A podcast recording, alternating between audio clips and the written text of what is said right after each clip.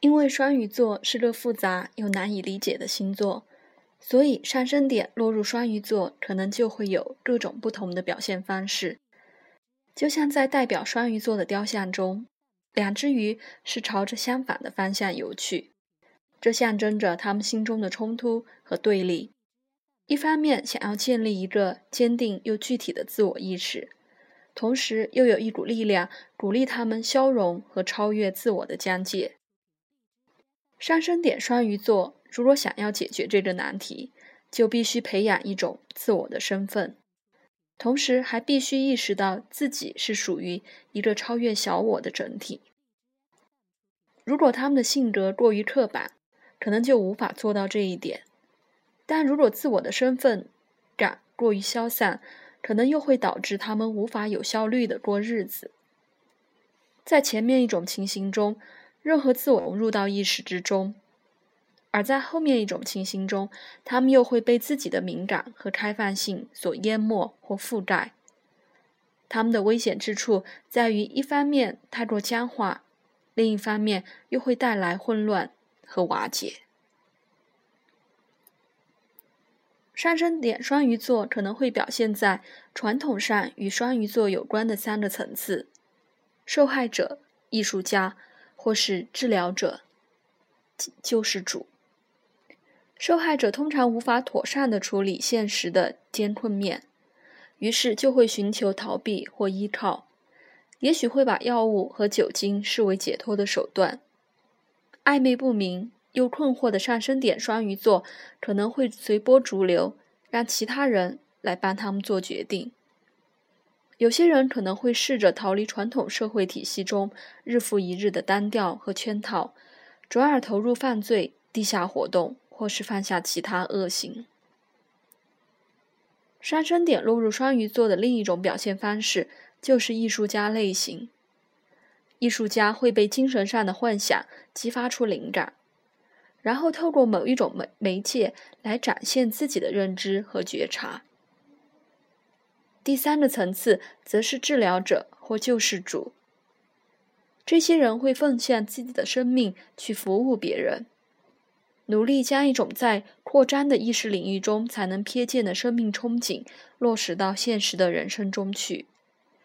而且他们会对外在世界的痛苦感同身受。程度不同，这三个层次的上升点双鱼座多多少少都会被某某种事物接管。借此忘记或是取代较为世俗的形式，或是狭隘的人生观。上升点双鱼座的另一种基调就是牺牲个人意志。在一些极端的情形中，上升点在双鱼座的人可能会一再的创造机会，让其他人人来利用他们。他们不仅会经常性的陷在这种众所皆知的困境中。也会欠缺明确的疆界和限制，这意味着他们会沉溺在情绪和喜好之中。从长远的角度看，这些都是一种过度沉溺和自我毁灭的模式。下降点的处女座可以提供他们平衡的分辨力和常识，同时也能教导他们如何健康的去看待谨慎和限制。上升点在双鱼座的人当然可以从他人身上得到这些特质，但是他们最好能在自己身上找到这些特质。有些上升点在双鱼座的人会沉浸在宗教的狂热或是夸父的使命之中，所以会需要一位伴侣照料他们在日常生活中较为琐碎或是世俗的必须之事。处女座落入第七宫。有时候，上升点在双鱼座的人会因为过于理想主义或是太过浪漫，没有意识到自己总是在挑剔或是谴责他人。只因为对方不符合自己的期待，有些上升点在双鱼座的人则会透过拯救或服务他人，发展出自我认同感。在外表上，双鱼座在第一宫的人脸庞常带有。种梦幻、浪漫或神秘的气息，他们可能会有一双水汪汪的大眼睛，给人的整体感觉就是柔软圆润。他们就像粘土一样，可以将自己塑造成各种不同的模样。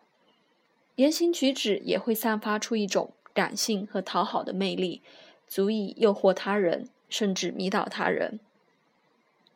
他们有时候看起来十分无助，勾起他人的同情心，而前去拯救他们。知名指挥家奥波德·斯托科夫斯基的上升点落入双鱼座，双鱼座主宰行星海王星则落入第二宫的金牛座。双鱼座在第一宫代表着他对音乐的包容性，第二宫的海王星落入土象星座的金牛座。则让他能够具体而完整的表达灵感。泛滥不羁的青年诗人斯温伯恩，用各种形式的诗投入拉斐尔前派运动。他的上升点就落入双鱼座，而海王星则落入代表团体的第十一宫。